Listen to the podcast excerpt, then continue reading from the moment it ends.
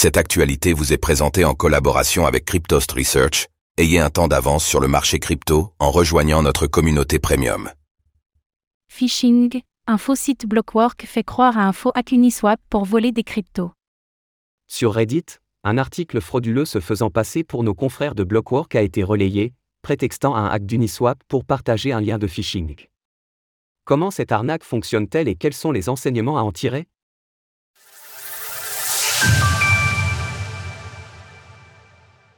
Un faux site Blockwork tente de piéger les lecteurs avec un lien de phishing.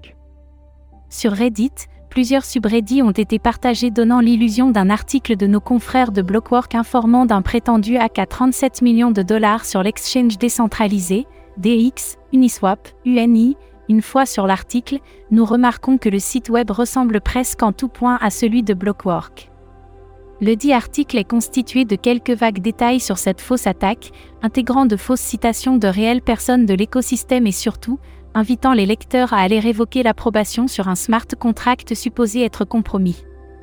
Un point crucial se trouve en fait dans le nom de domaine utilisé ici, qui est blockwork.news, tandis que la véritable URL du média est blockwork.co, afin de pousser le vice encore plus loin, tous les liens cliquables sur le site frauduleux en dehors de l'article renvoient vers de véritables adresses de Blockwork, laissant penser à l'utilisateur qu'il n'a pas changé de site web.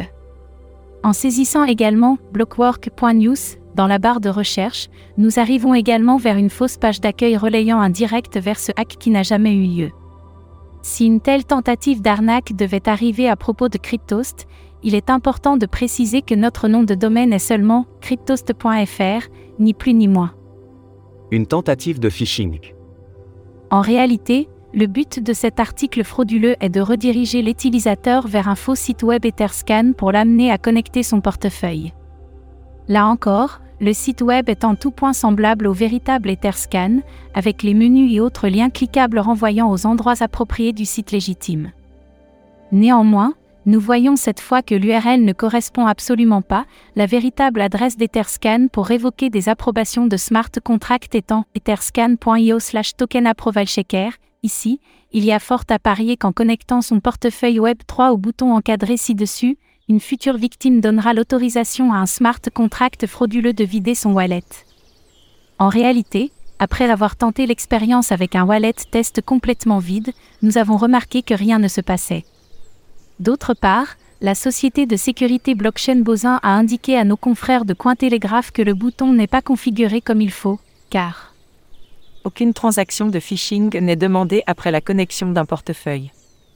Néanmoins, il semble toutefois qu'un smart contract ait bien été déployé de façon à vider les portefeuilles avec un solde d'au moins 0,1 ETH.